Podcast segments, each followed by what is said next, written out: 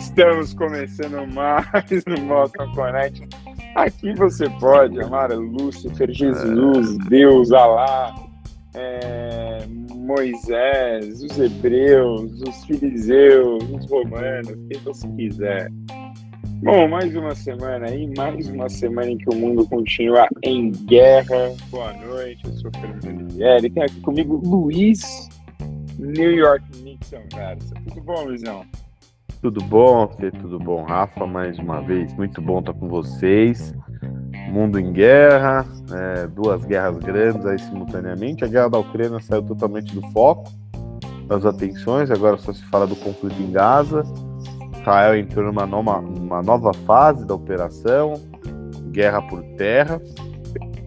Já está prevendo uma guerra longa, difícil, e a gente sabe que vai ser assim, né?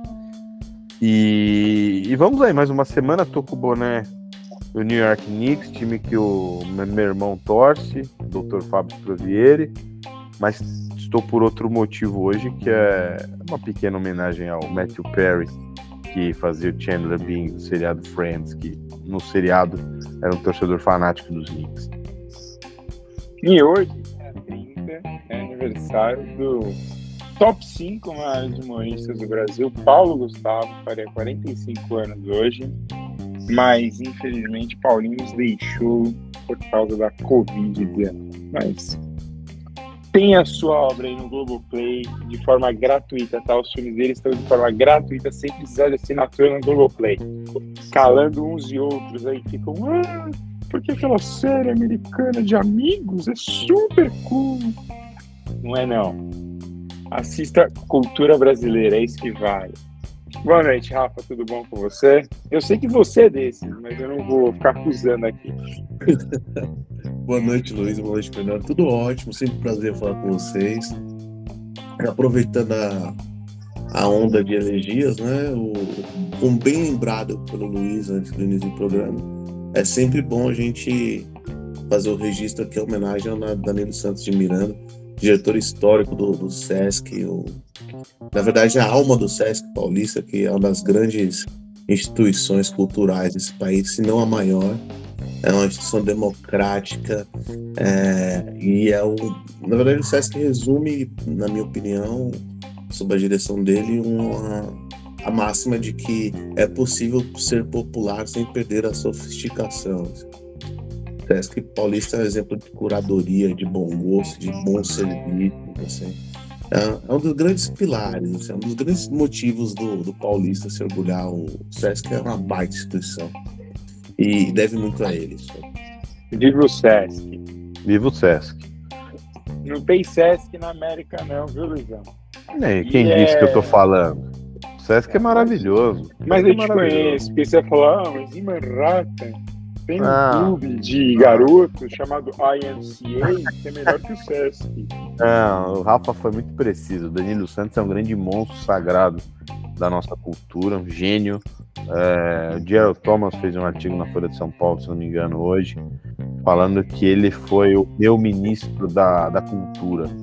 E foi mesmo, uma das grandes é, cabeças pensantes na área cultural aqui do Brasil porque tudo que acontecia no Sesc de alguma forma é, explodia por outros cantos do nosso país, uma instituição que realiza mostras, festivais, está com um serviço de streaming também muito legal agora. É, então é, sabe, é um cara genial. Perdemos uma grande, uma grande figura da cultura brasileira. O, o Sesc é o Brasil que deu certo, basicamente verdade. É basicamente isso, cara. O Sesc é muito bom.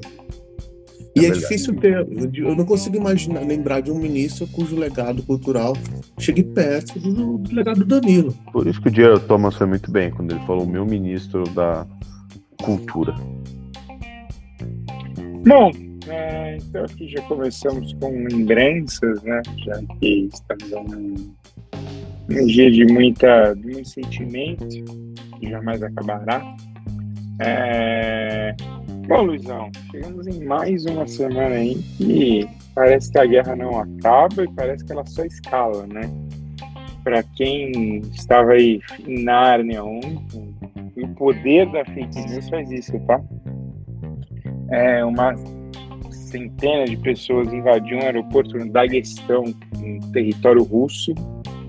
Ah, imaginando que é uma região muito muçulmana, ou de, entendendo que um aeroporto, um avião vindo de Tel Aviv, Israel, chegaria com judeus na, no aeroporto do Daguestão e eles queriam ir matar os judeus.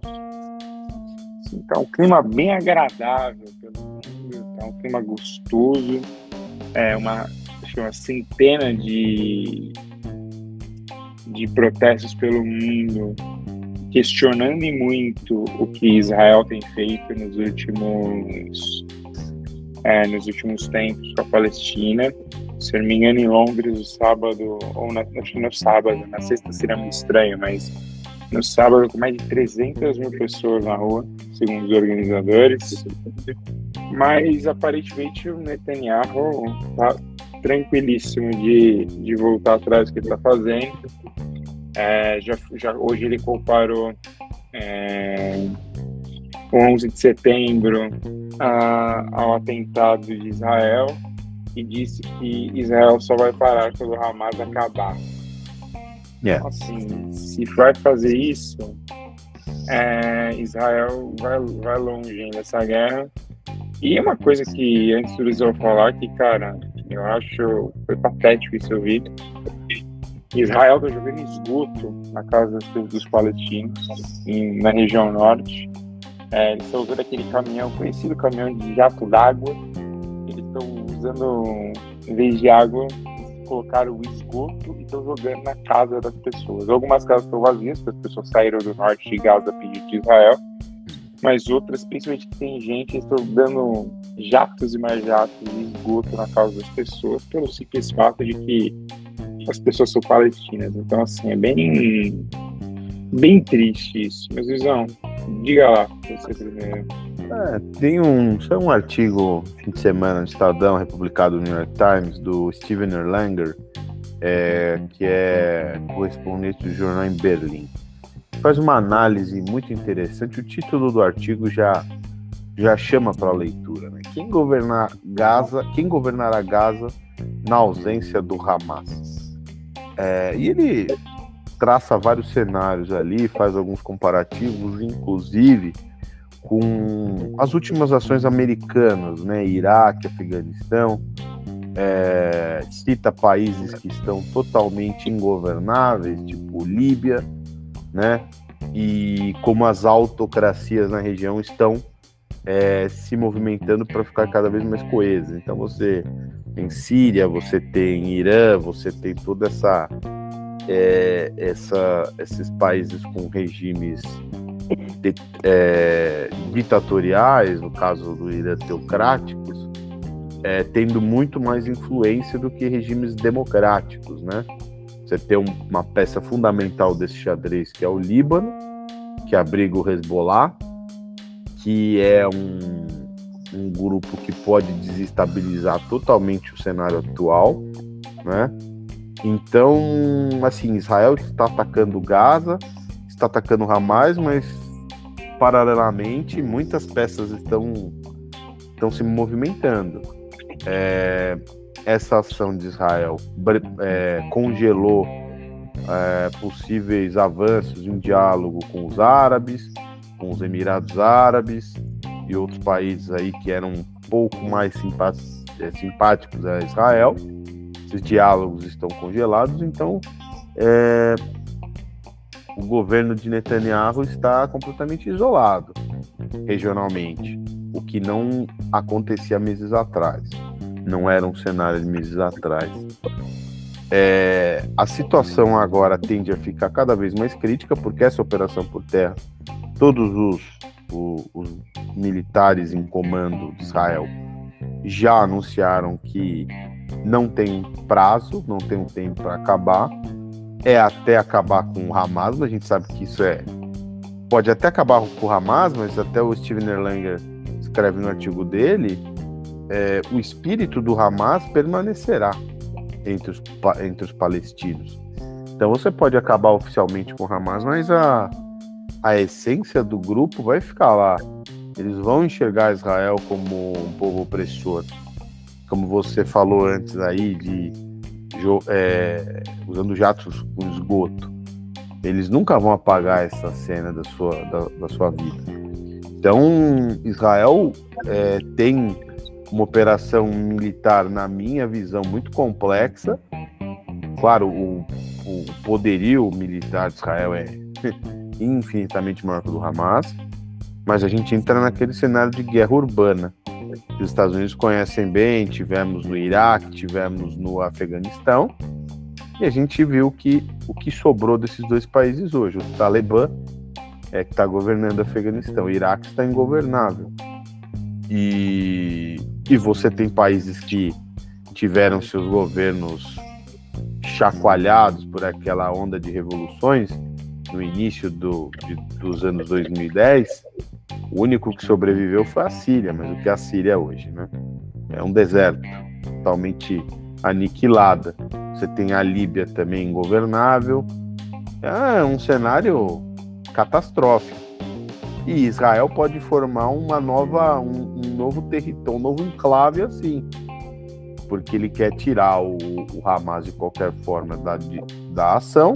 O Fatah está totalmente enfraquecido. Mahmoud Abbas perdeu totalmente a credibilidade, se é que já teve alguma um dia. E assim, estamos vendo alguma troca de prisioneiros aí, reféns, essa coisa toda, mas a conta gotas é, vai ser um conflito longo. Assim, o Hamas não vai acabar da noite para o dia prevejo mais ataques aí contra civis israelenses, sem dúvida nenhuma, porque é, depois daquele ataque, ataque brutal do dia 7, quem está dando as cartas é só Israel, mas eu tenho certeza que o Hamas vai dar algum contra-ataque forte logo menos. Por isso que eu falei já de atores importantes que estão conversando, Hezbollah, Irã, etc. Então é e nesse meio e nesse bojo todo aí, a gente tem Rússia, a gente tem China.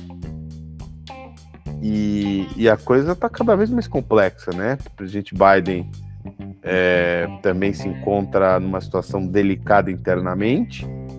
É, não, não vejo não vejo uma solução diplomática curto e médio prazo, não. Ah, acho razoável falar, eu acho que sim, o Biden teria muito potencial para acabar com esse conflito aí, né? Se ele colocasse as ideias na mesa e falasse, ó, vamos sentar para discutir, amiguinhos, eu acho que com a força americana o Biden conseguiria. Mas, Rafa, é, você? Que você vê disso aí? Eu também acho que não vai, não vai acabar tão cedo isso e me preocupa talvez escalar. Se escalar, Deus sabe o que vai acontecer. Olha, eu não acho que, que, vai ser a médio prazo, acho que isso foi bem quando ele foi, mas não é que é médio prazo, acho que o Israel entrou no processo de autofagia.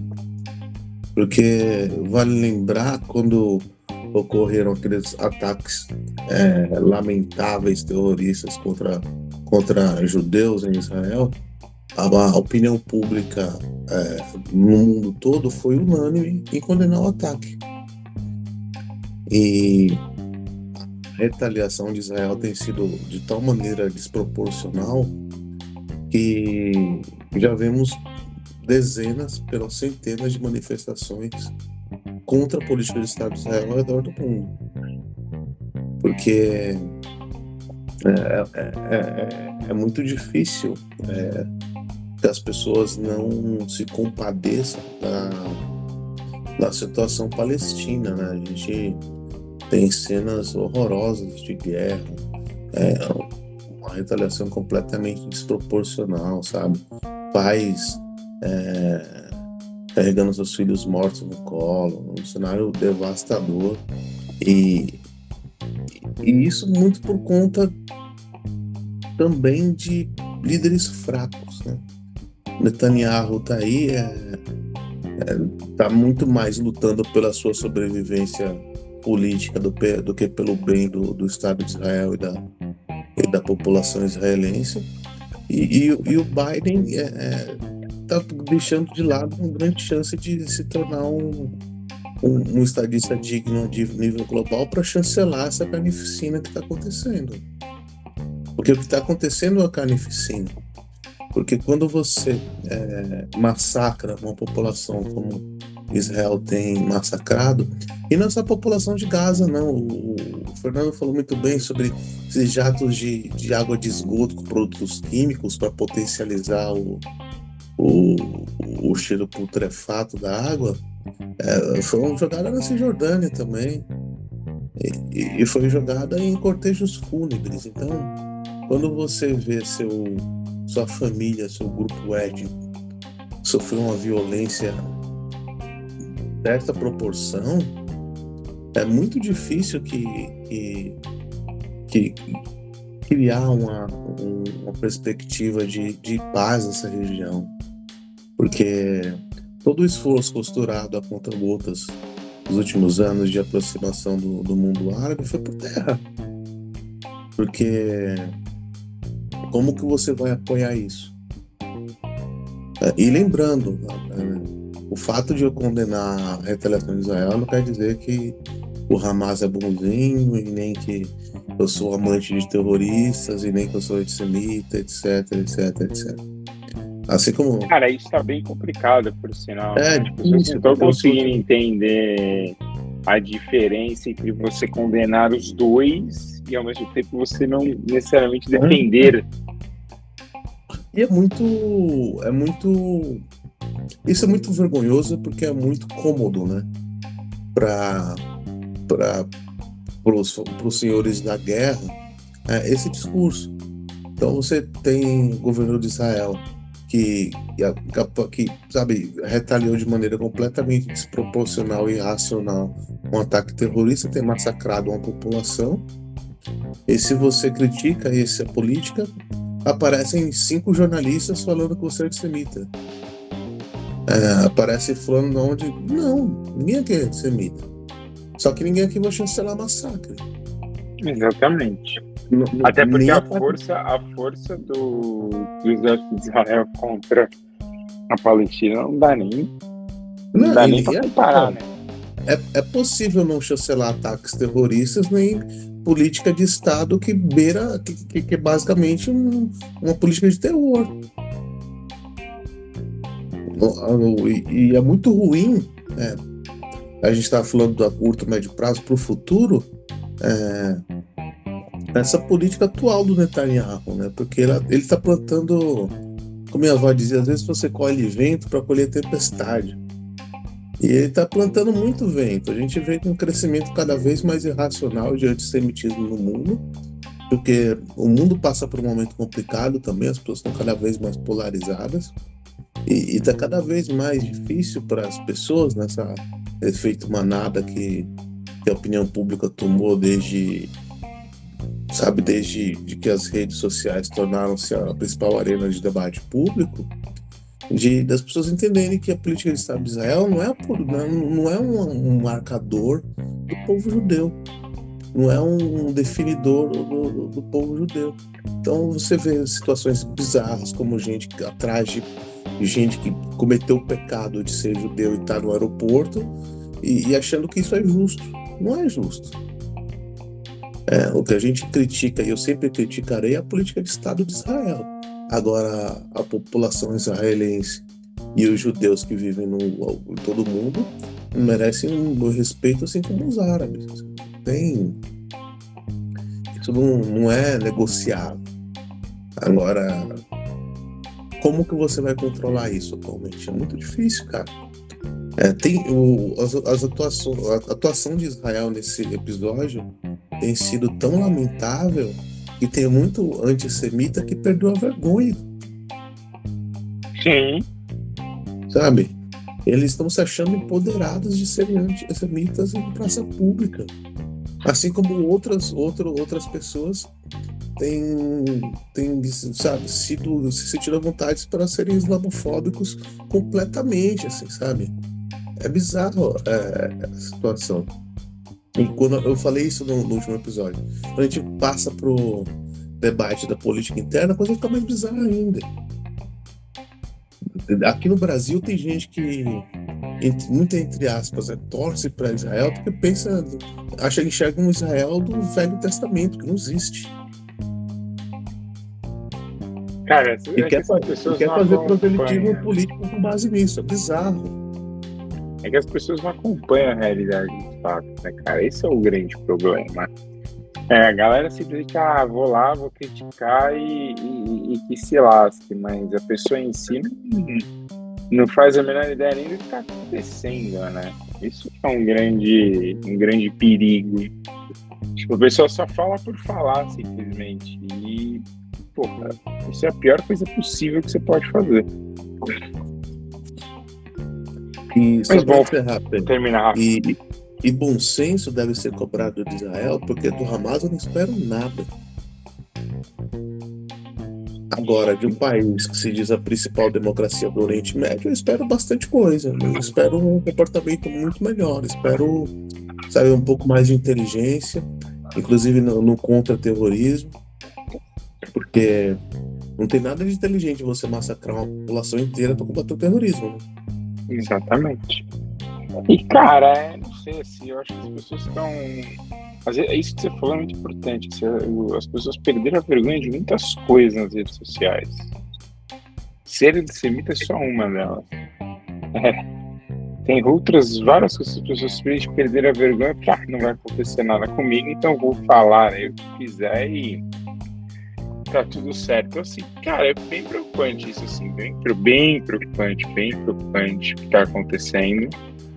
É, e, e, cara, eu não vejo, assim, essa, infelizmente, essa guerra terminando tão cedo, cara. Isso me, me preocupa, porque é, você tem ali os Estados Unidos é, defendendo, apoiando Israel com, vamos dizer assim, um pé e meio, aí o outro meio pé eles ficam na ONU aqui. Cara, acho que eu falei isso aqui semana passada, eu não, eu não vejo mais função para ONU. Que a ONU fala, fala, fala, fala, fala e nada sai de lá. Ah, mas porque, assim, eu acho que a única. Eu, eu, eu, eu, concordo, né, por exemplo, com o Lula no, no fato de, assim, ah, esse negócio de ter poder de veto de alguns países, dos vencedores da Segunda Guerra Mundial é.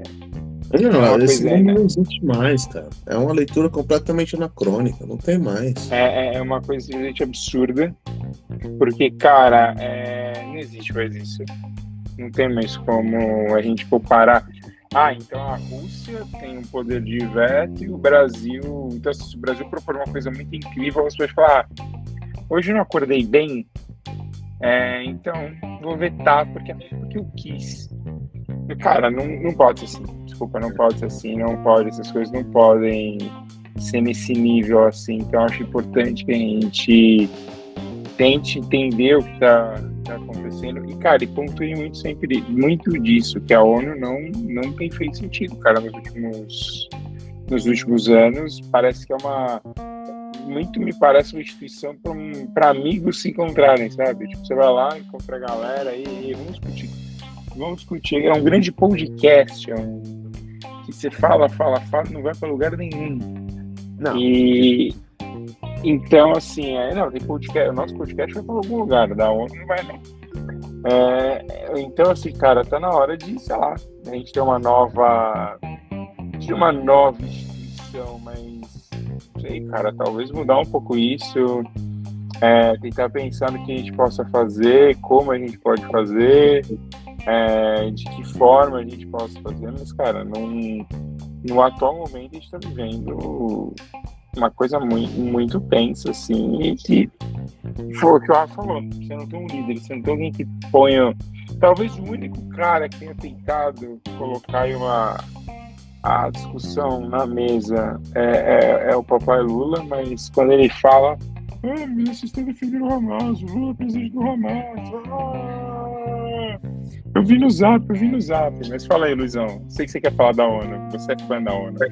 Eu quero, eu quero falar da Cadê ONU. o Kofi Annan, Luizão? Cadê o Kofi Annan? Kofi Annan, é, assim, a ONU teve seu papel histórico, teve o seu, seu momento de ajudar a reconstrução do mundo, mas é. Mas tô acabou. cem- é, tô 110% com vocês. É muita responsabilidade, é muito peso para cinco países ditarem o que questões importantes do mundo, né? E, e sabe o que é o mais triste nessa história toda? todos os, os blocos de poder que poderiam fazer as vezes da ONU são muito piores da ONU. Então, porque. Dá, dá para confiar no bom senso da OTAN, por exemplo? Não dá. Mas eu nem chegaria na OTAN. Um bloco que me parece. é, que Me parece não. Ele é representativo e você tem um pouco de tudo lá, é o G20. O G20 é um bloco que você tem todos os tipos de países, todos os tipos de regimes, religião. É um bloco representativo, sim. É, agora a questão é como é que se esvazia a ONU? Tira o poder da ONU. Você acha que China, Rússia e Estados Unidos vão querer abrir mão do Conselho de Segurança? Dificilmente. Você poderia ter algum grande ator interno ali que fizesse esse coro. Na França, no Reino Unido, talvez, mas não é isso que se desenha. Ninguém quer, todo mundo fala, ah, o Conselho de Segurança, os membros permanentes precisam se abrir. Isso aí a gente ouve desde que está na faculdade. Não mexeu uma palha nisso. O nosso Brasil tenta, tenta uma vaga, a Argentina já tentou uma vaga, países da África justamente reivindicam uma vaga. Não tem cabimento, esse conselho foi pensado em 45. Você não tem Alemanha, não tem, Ja- você não tem Japão. Então, não tem, não tem lógica nenhuma isso. E a Alemanha é basicamente a maior economia da Europa. Exato. Então, Só- só isso. você não tem cabimento, conselho desse, desse tamanho, cinco países tomarem medidas que afetem o planeta todo. Agora, grande, o, o grande ponto é como se esvazia um Conselho de Segurança da ONU. O G20, e a gente não pode esquecer, no G20 também tem Estados Unidos, também tem China, também tem Rússia. Eles não vão migrar de um clube que eles dominam para um clube com 20 membros ali. O poder deles vai se diluir muito. Mas para mim o sabe? fórum, diga, diga, como você sabe, ninguém abre mão de poder, né, Luiz? ninguém abre mão. Não. Exatamente. Ninguém abre mão e você não tem uma eleição. Então ali eles vão ficar até o mundo acabar, basicamente. O Conselho de Segurança da ONU não vai, não vai mudar. Não vai E, mudar. o- e- e sobre a minha crítica de líderes fracos, né? É, é possível é, lidar com tragédias e carnificina de uma maneira muito mais racional e, e digna, né?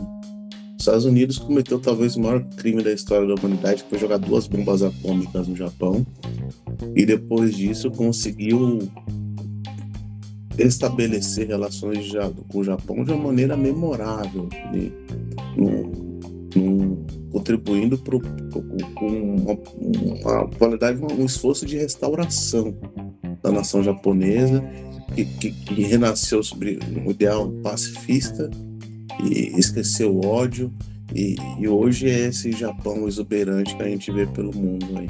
Então, é, o- o- as nações mais fortes deveriam é, criar pontes para o enfraquecimento do, do radicalismo do Hamas e não intensificarem o, o radicalismo no Hamas. Eles podem dizimar a população da Palestina, como o, acho que foi o Luiz ou o Fernando falou. O ideal do Hamas, velho, ele se for- forta- fortaleceu muito. Quando você vê dezenas de milhares de crianças mortas, eh, sabe, é muito difícil você não, não ser simpático a, a ideais radicais.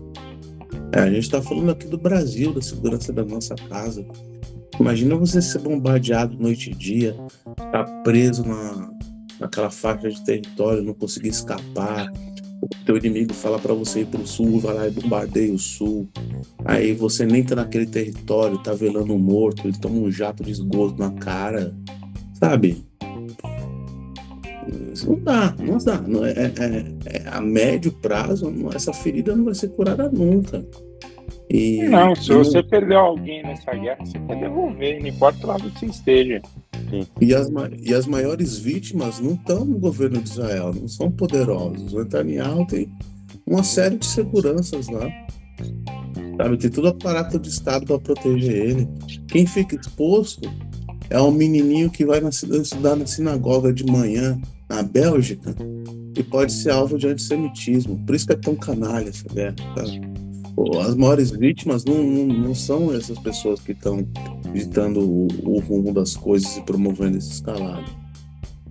As maiores vítimas são o, o, o cara que, que, mora aqui no Brasil e, e de repente é questionado e não sabe nem o que justificar, porque sabe, não tem nada a ver com a política de Israel, ele só é judeu ou, ou, ou a islamofobia, que você sabe tem preconceito contra povos árabes e, e, a pessoa nem é palestina e, e a islamofobia é mais cruel ainda, porque colocam todo mundo na mesma panela, né? Então, e tem vários povos árabes de, de, muito diferentes entre si.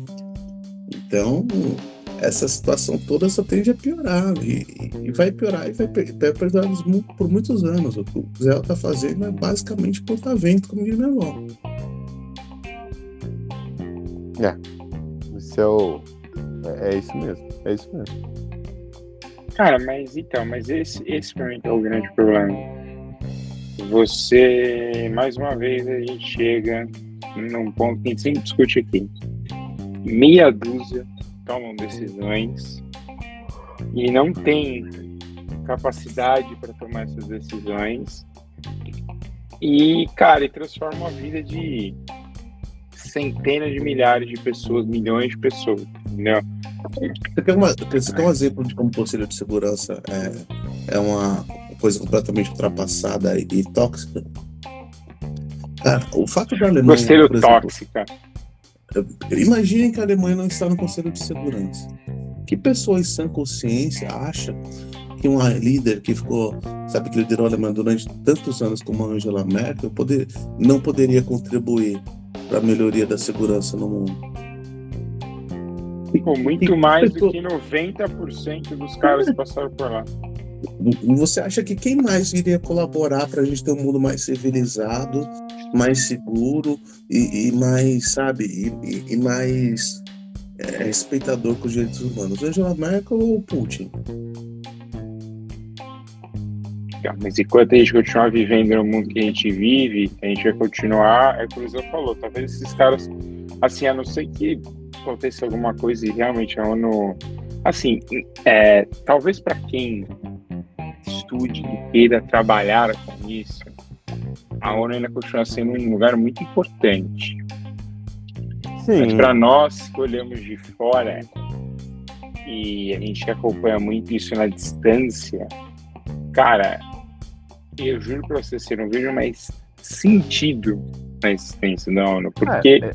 ela, assim, você pode dizer que os programas de apoio da ONU às vezes são bons, principalmente em regiões que às vezes você não tem água, falta muita comida, tudo certo, mas para tomar decisões que podem é, influenciar o mundo, como agora nessa guerra que a gente está vivendo, cara, Nada, assim, que é aquilo que eu falei, pode ser só uma vontade pessoal. Ah, eu acordei hoje com raiva de, de Palestina. Então vou, vou vetar isso aqui do corredor humanitário. Ah, acordei puto com Israel, não, vou votar a favor, sabe? E fica nisso. É, a ONU, a ONU faz muito tempo que tenta ser uma zeladora do mundo, né? Mas é síndica, aquela zeladora. Talvez. Isso, síndica. Obrigado pela correção a síndica que ninguém respeita, né? O cara joga coisa pelo terraço, é, piscina vai com qualquer traje. É, então, assim, o Conselho de Segurança, é, na verdade, a reunião do condomínio seria a Assembleia Geral, onde todo mundo fala. Mas aí o, a questão dos votos do Conselho de Segurança é aquele grupo que geralmente vence várias eleições de síndico, né? Não tem uma uma alternância ali do, ali do, ali do poder, né? Acho a, a situação da ONU hoje muito complicada, ela já está em xeque há muitos anos.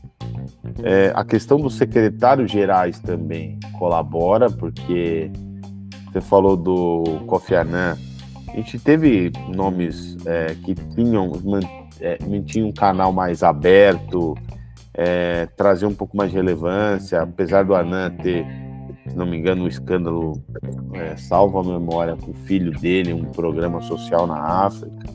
Mas foi um, Sim, teve, um secretário. Mas eu não lembro exatamente o que foi, mas eu teve acho que foi é, petróleo por comida, alguma coisa do gênero. Enfim. Mas depois você teve o Ban Ki-moon, que é um cara muito discreto, né? Um cara muito técnico. Você tem o, o nosso querido Guterres agora, que mostra um, uma, uma energia, né? Quer entregar mais coisas, mas ele está totalmente refém, né? A burocracia da ONU é uma coisa estupenda. Ou seja, a própria ONU foi engolida por aquela estrutura que ela criou. O Conselho de Segurança hoje é um mal para a ONU. É um, é, uma, é um órgão que é muito mais poderoso que a ONU, não há a menor dúvida disso. A Assembleia Geral da ONU hoje nada mais é do que um palanque para os líderes do mundo. Nada se resolve na Assembleia Geral da ONU. Tudo, tudo Não, passa você- pelo Conselho. Assembleia Geral da ONU é um grande grupo de WhatsApp. É, sabe? Tá Então, todo é. mundo lá. É. se vacilar, o cara que perdeu a eleição passada também fica lá no grupo que ele quer quer- saber as Ele quer fofocas. ficar, ele quer ficar. O, o, o mundo gira muito mais em Davos ou numa, ou numa reunião do BRICS do que numa Assembleia Geral da ONU. Exatamente. Essa, é a grande realidade. Exato. Exato. Uma coisa, Então, para você ter ideia do que é a ONU hoje, né, imagina que o mundo é um grande bar, a ONU é a faxineira, e esse bar é frequentado por piratas, brigões e beberrões. É isso que acontece o tempo todo. Eles não param de brigar, de quebrar garrafa, de cuspir no chão, de depredar aquele lugar. E a ONU tem um Perfex que tenta arrumar a casa com isso e um pote de detergente. É, essa é a ONU. O dono do bar é o Conselho de Segurança. Exatamente. Gostar dos piratas, sai dali. pros beberrões. Exato. Cara, mas só tem uma coisa, acho que faltou, faltou um brasileiro, faltou o Sérgio Vieira pra comprar. Que aí ia Bom. ter. E aí o que que ia ser o mundo? Um grande churrasco, entendeu? E tudo se resolveria no churrasco, sem briga, sem confusão. Depois. Mas foram. Eu, tava, eu não sabia quantos eram, foram só nove até hoje, né? Só nove Secretários secretários gerais. construir é, a paz e relações saudáveis é um caminho muito complexo e difícil, mesmo quando existe boa vontade. Um, um exemplo disso, é, eu sempre falo que tem- no mundo tem líderes que querem promover desenvolvimento, acabar com a desigualdade, fazer comércio, criar riqueza, e tem líderes que querem mandar. É, e querem mandar através da, da força, não do que eles chamam de soft power. Né? Então é é muito mais difícil você criar essas pontes, porque vamos, vamos pegar o acordo Mercosul e União Europeia que são costurados há 20 anos. Não é uma boa vontade, sério, mas são tantos interesses, é tão complexo, é tão difícil, é tão é, complicado você fazer isso que as coisas levam tempo. Só que é um jeito produtivo de lidar com as coisas. O jeito negativo é você impor sua vontade via poderio militar ou via sanções econômicas. É, você pega. A gente sempre fala das grandes democracias ocidentais. Né? É, se a gente parar para pensar, o, o que justifica o embargo a Cuba hoje em dia, por exemplo? Nada. Tem a maior economia do mundo, um país gigantesco com poderio absurdo, que oprime economicamente uma ilha. Por conta de, de, de ideário político que ficou na Segunda Guerra. Não faz sentido. E ninguém cobra os Estados Unidos disso. Ninguém cobra os Estados Unidos de Guantánamo. Ninguém E cobra eu os vou Estados te, Unidos vou te falar que boa parte da população americana tá parada nos anos 80, entendeu? Tá com É, essa cabeça fala. aí. Ninguém fala do Snowden hoje em dia, acabou o Snowden, não tem mais, é tudo, pode tudo, sabe? Parece que que, que, é, que, que, que Não, existe um, também não sei quanto o Snowden pode falar lá na Rússia também. é, tem um, parece que tem, tem um monopólio da selvageria estatal no mundo é, que é justificável, inclusive por parcelas da imprensa. É, ninguém questiona abertamente essas coisas, sabe? É, Quer dizer que alguns países escolhidos podem barbarizar o, resto do mundo, outros não. Os outros são feios, são terroristas, são bárbaros. Ou como, como um representante do governo de Israel classificou os palestinos de animais, animais. Não, mas isso. É, esse é o Como se ponto não- deles. como se a política que Israel tem implantado em Gaza agora seja muito humana, né? Seja iluminista. Não, o importante para boa parte dessa galera é simplesmente você você matar. O resto você vê depois, entendeu? Então a gente tá. E, e Israel tá mostrando isso, assim, pro mundo inteiro ver. Sorte que tem bastante gente no mundo que tá incomodada com o que vem acontecendo, mas pouco isso tem resolvido no momento. Isso com uma cumplicidade criminosa do, dos Estados Unidos, né? O Biden mostrado um líder fraquíssimo do ponto de vista geopolítico. Fraquíssimo. Fraquíssimo. Se alguém podia deter esse, essa escalada tenebrosa de Israel em Gaza, é Biden. Ele não fez nada. Era a América. A América poderia. E não fez. Os Estados Unidos chancelou essa carnificina e não precisa ser um gênio para isso. Não precisa ser um gênio para achar que vai ter uma onda de anti-americanismo também. Não. É só ligar um mais um a dois. É Agora, é o que, que o é, pois é. Agora imagina o, o que, que o frentista de Iowa tem a ver com o, o que o Biden acha da questão da Palestina. Esse cara tá exposto ao terror, velho. Ele tá exposto ao terror, mas ele também é um estado, é um swing state. Entendeu? Se ganhar ah, Iowa, você pode ir eleição. Tudo começa em Iowa. Tudo Exatamente. começa em Iowa. Então, assim, o, o, o frentista não tem nada a ver com o Palestina Israel, mas ter o apoio do frentista é muito importante para ganhar o seu votinho. É, é, lógico. Bom, mas vamos falar de outra coisa que tá desmoronando e que não é uma guerra, mas está virando. É o nosso campeonato brasileiro que o fogão nada de braçadas. O, o, o Botafogo era o Michael Phelps. Dominando. Dominando.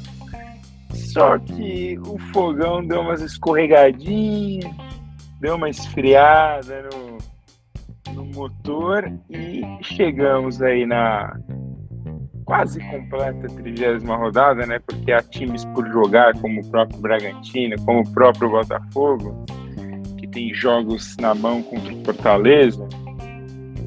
É, o, o Fogão tá a seis pontos do Palmeiras com um jogo a mais. Você pode falar, ah, tá, mas se ganha o jogo que tá faltando, vai a nove pontos. Sim, tá muito certo isso. Mas há um Palmeiras e Botafogo na próxima quarta-feira. E perder um jogo desse não é você perder a, a vantagem de para três pontos. É você perder confiança, é você ver que há a possibilidade de você ser derrotado. Porque o, o fogão vira o turno voando. Léguas na frente. Só que o Botafogo já jogou 10 jogos no turno. E assim, o Bot... no retorno, desculpa, empatou com o São Paulo, ganhou do Bahia, é, perdeu pro Flamengo, perdeu pro Atlético Mineiro, perdeu pro Corinthians, empatou com o Goiás, ganhou do Fluminense, ganhou do América Mineira, empatou com o Furacão e perdeu do Cuiabá. Você pode perceber que aqui na minha fala, quantas vitórias eu falei? Eu falei duas, três vitórias do Botafogo. Ou seja, nos últimos dez jogos do Fogão, ganhou de Bahia, é, ganhou do Flu, ganhou do América Mineiro. América Mineiro, convenhamos, né? Também. Exatamente. Então, assim, perder esse jogo quarta-feira ao Botafogo, assim, pro Palmeiras é aquele ânimo, vai que. É. É aquilo assim, já tá perdido. Vai que a gente consegue. Né? Exato. Exato. E pro Botafogo não, pro Botafogo. Talvez assim, acho que um, eu acho que uma crise besta que o Botafogo criou para ele próprio foi no jogo do. Ah, jogo do Atlético Paranaense, que teve o problema da luz. Sim. E que o Botafogo foi numa briga para não adiar o jogo contra o Fortaleza, é. uma grande confusão. E no fim do dia, o único prejudicado foi o Botafogo. O Botafogo jogou no domingo, não ganhou, empate continuou, manteve esse empate com o Atlético Paranaense é, e, E nada aconteceu. E o Botafogo tá aí. Assim, eu não diria que a beira de perder o título é muito forte. Não, não. beira de perder não. o título, mas tá à beira de tomar um, de tomar um sufoco que não. A gente, pô, a gente já falou aqui algumas vezes. Parecia longe do Botafogo esse suposto sustinho que o Fogão poderia tomar. É, o caso é que, o- é, o caso é que o Botafogo fez um turno histórico, um turno excelente. Acho que lembrou aquele Corinthians do Carilho, se não me engano. Ó, eu, vou, eu vou pensar rápido aqui enquanto você fala, Luizão. O Botafogo, se não me engano, fez 47 pontos no turno. E até agora fez 12 no retorno. Eu vou Então. confirmar isso. Espera aí. É um, foi um turno histórico, é, mas nós falamos aqui também nesse podcast. Nesse podcast a gente fala de tudo e geralmente acerta, né? Três mentes brilhantes aqui. É, que o Botafogo, a, a lógica desse tipo de campeonato é que um time que começa muito bem é, é esperado que haja uma queda de produção. O Corinthians lá do, lá do teve essa queda de produção no segundo turno, mas conseguiu administrar a vantagem que construiu e ficou com o O, título. o Corinthians administrou a vantagem. Ah, só O Corinthians não, não, não administrou. O Corinthians acordou graças ao craque Neto. O que falta ao Botafogo é um craque Neto. Pode ser, Porque pode ser também. o Corinthians teve o, isso aqui, pegou o Palmeiras, se não me engano, 3x2 Sim, Corinthians na Arena. é, foi um jogo, um jogo decisivo. Que era o jogo que se o Palmeiras ganha, o Palmeiras acho que igualava, talvez em pontuação, passava um ponto. Ali, e, e é na semana que o craque Neto dá aquele show do pão Sim, e por aí vai. Não vai dar. mas Não é, vai dar. eu acho que o que o Botafogo é, até ele, ele o problema do Botafogo é que a queda de produção dele veio no momento péssimo, né? Fim, metade pro fim do campeonato e, e os outros, mesmo quando o time estava com nove pontos na frente e tal, é, não é um líder que passa confiança, né? Porque não é um time que está acostumado a brigar por título nos últimos anos. Então, se a gente pegasse um- o próprio Palmeiras recente do Abel, um Flamengo, um Corinthians, numa época bom, São Paulo, numa época já sabia que dificilmente entregaria a taça. Dificilmente. A gente teve um caso recente, um time grande do Brasil também, o, o Inter, que entregou na última rodada pro Flamengo, não foi isso? Era o Inter. Não, não, né? mas é que não, não, mas é que não, você tá você tá sendo injusto com o nosso, com o nosso Inter. Que a entrega 2020 é o São Paulo. São Paulo abre. Tudo bem que é aquela história, ai, nunca antes um time abriu. O Não. São Paulo abriu sete pontos Não. do Atlético Mineiro. Mas o Palmeiras abriu também lá com, com o Murici. Não, mas não chegou a abrir sete, abriu acho que seis. É Ah, que é, aquele, vamos aquele, aquele, a- não, é que aquele do Palmeiras tem uma outra história. O que, o que, o, o que, o que impressiona naquele de 2009 é a arrancada do Flamengo. Porque o Flamengo, se eu não me engano, no, teve um Palmeiras, aquele Palmeiras de Grêmio que o Marcos fica subindo pro ataque de maluco. Não, e o Palmeiras não foi nem pra Libertadores depois, né? Então, é, aquele momento, o Palmeiras era, eu acho que estava 12 pontos na frente do Flamengo, e o Flamengo engata e, É. e Mas o Inter entregou. Eu considero que ele deu uma entregada assim, porque tava com o destino nas mãos pra ficar com o título. Tudo bem, o Flamengo era muito mais time e tal, mas dependia só do Inter. Mas você vê, era um time também que não tá acostumado a disputar é, em pontos corridos. E o Flamengo já acostumado ficou, ficou com a taça. O que, que eu quero dizer com tudo isso? O Botafogo tem uma vantagem confortável, tem ainda um jogo, né? E, e assim, a decisão do campeonato pode mudar o cenário do campeonato. É quarta-feira. Botafogo e Palmeiras, jogo fundamental. O Palmeiras, assim, depois da eliminação do Boca, é, parece que tá. acordou, né? Tá, tá de ressaca ainda. Eu fui ao, ao Allianz no fim de semana. O time. Um jogo meio complicado com o nosso Bahia.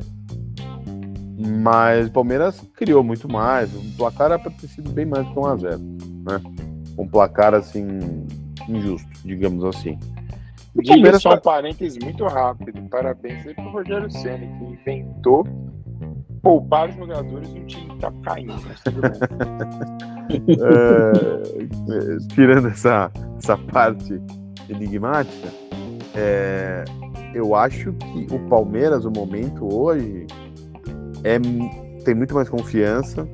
A goleada contra o grande rival é, deu ânimo para o time. Acho que foi um sinal de que ainda podemos brigar por alguma coisa. Ainda acho muito difícil o título, sinceramente. Um empate para o Botafogo na quarta-feira já vai dar uma gelada nos ânimos, sem a dúvida. Agora, se o Palmeiras ganha, é o que você falou no início. No início, a diferença é, cai para três pontos. É... Mesmo com o jogo do Botafogo na mão, entendeu? Exatamente. Então, aí a coisa muda de figura. Tudo bem, ganha o jogo que tem para fazer, fica seis, ok, mas não é aquela vantagem cômoda. Vou abrir 12 pontos.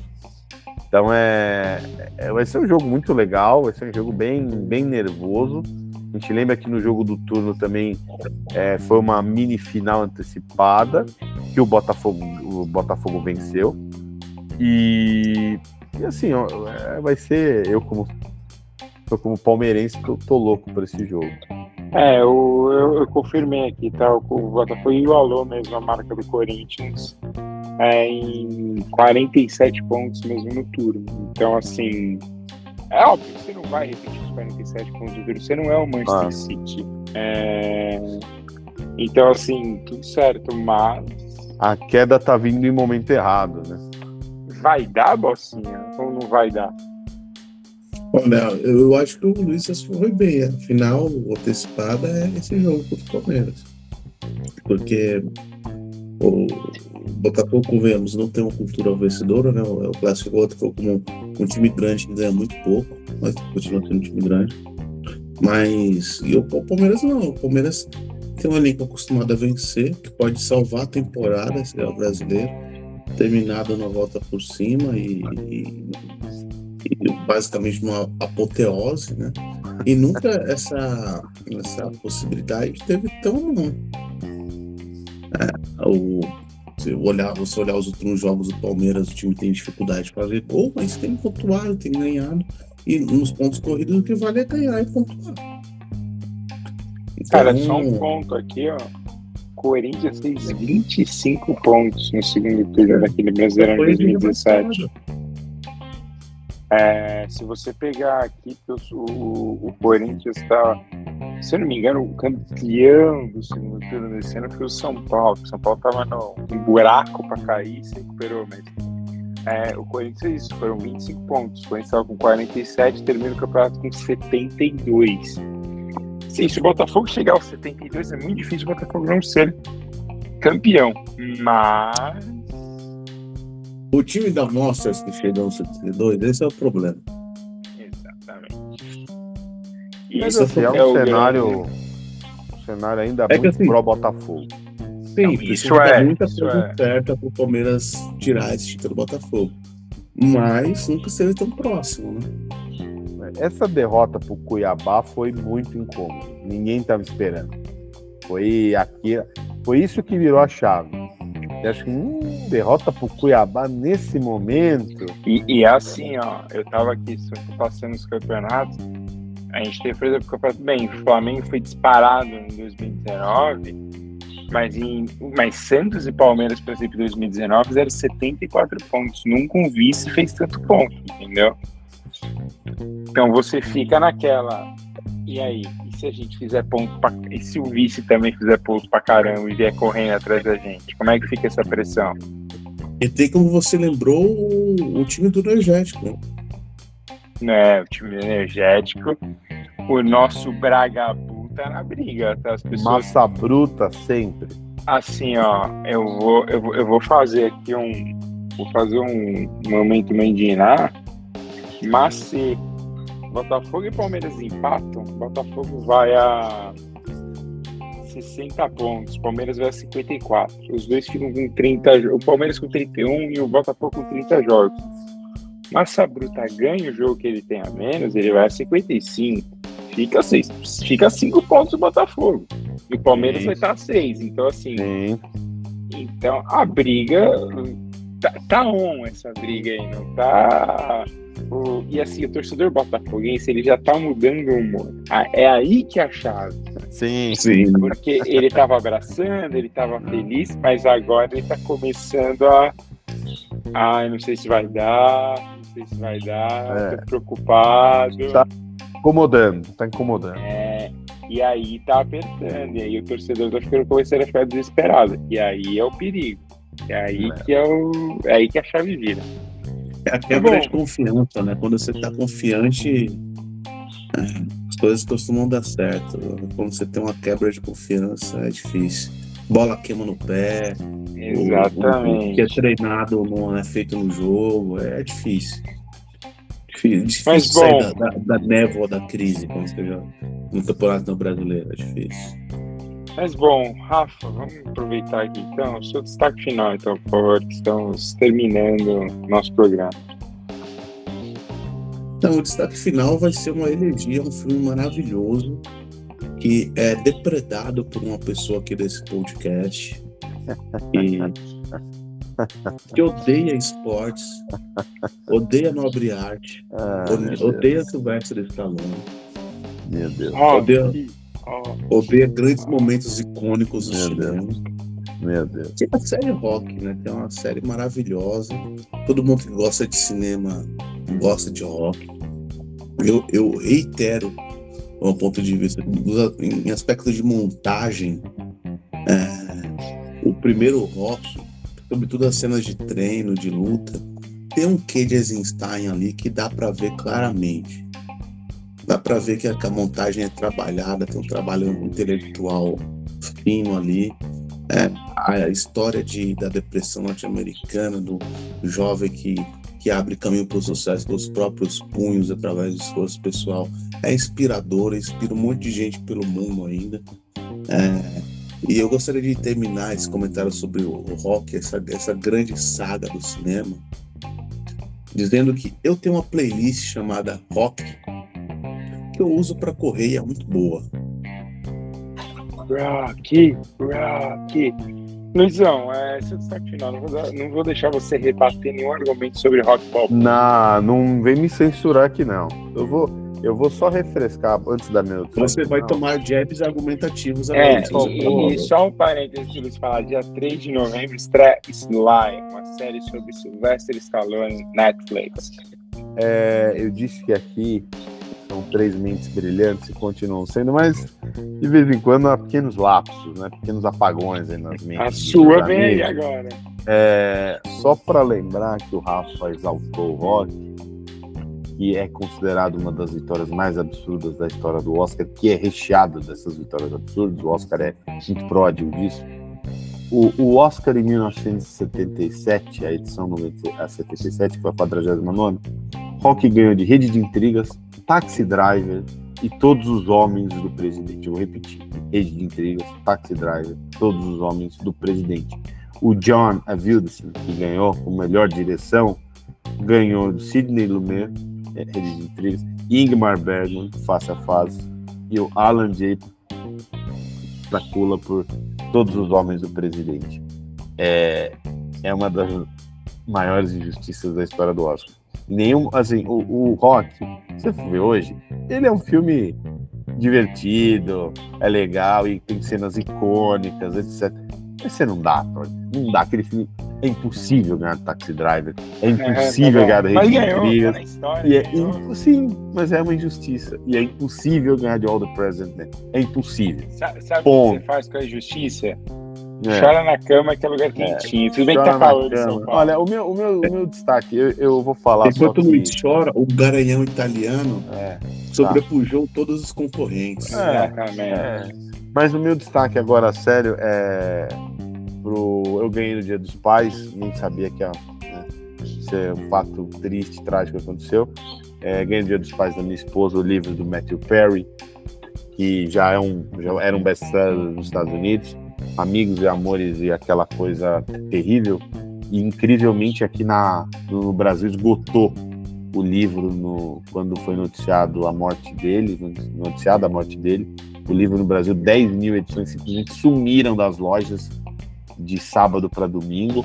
A editora aqui no Brasil, que é a Best Seller, já está encomendando uma nova reimpressão. Eu comecei a ler é, e assim é um livro muito duro, muito muito pesado. Ele, mas ele trata com humor algumas coisas que para a gente são coisas muito difíceis de lidar. O vício dele foi viciado em álcool, em drogas, em remédio.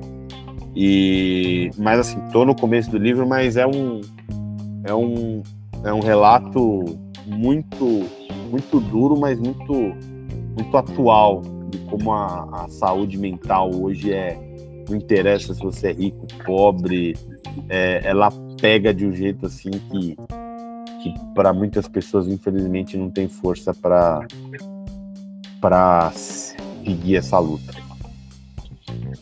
Bom, então é isso. Um, um aspecto Fala. interessante desse livro é a revelação, a revelação, que eu não sabia, fiquei sabendo recentemente, que o Matthew Perry ele teve um relacionamento de seis meses com a Julia Roberts. Sim, sim. E eu não sabia. Ele, ele morreu no dia do aniversário dele. É, isso eu não sabia tá, também. É, então, fica aí. Eu não sabia que ele foi colega do primeiro-ministro canadense, Justin Trudeau. Porque é, ele nasceu cara. no Canadá, mas ele passou a vida toda nos Estados Unidos. E eu não. E o que me chamou a atenção foi que ele, ele terminou com a Julia Roberts é. porque, ele, porque ele tinha medo de que ela fosse terminar com ele. Isso, exatamente. Exatamente. Então, eu, eu, quando eu fiquei sabendo dessa informação, só me veio uma frase da cabeça de um grande pensador brasileiro. O medo de perder tira a vontade de ganhar. É, essa é, é assim é com essa, e com essa é frase a gente é termina o nosso podcast hoje. Voltaremos na próxima semana. Até mais. Até mais.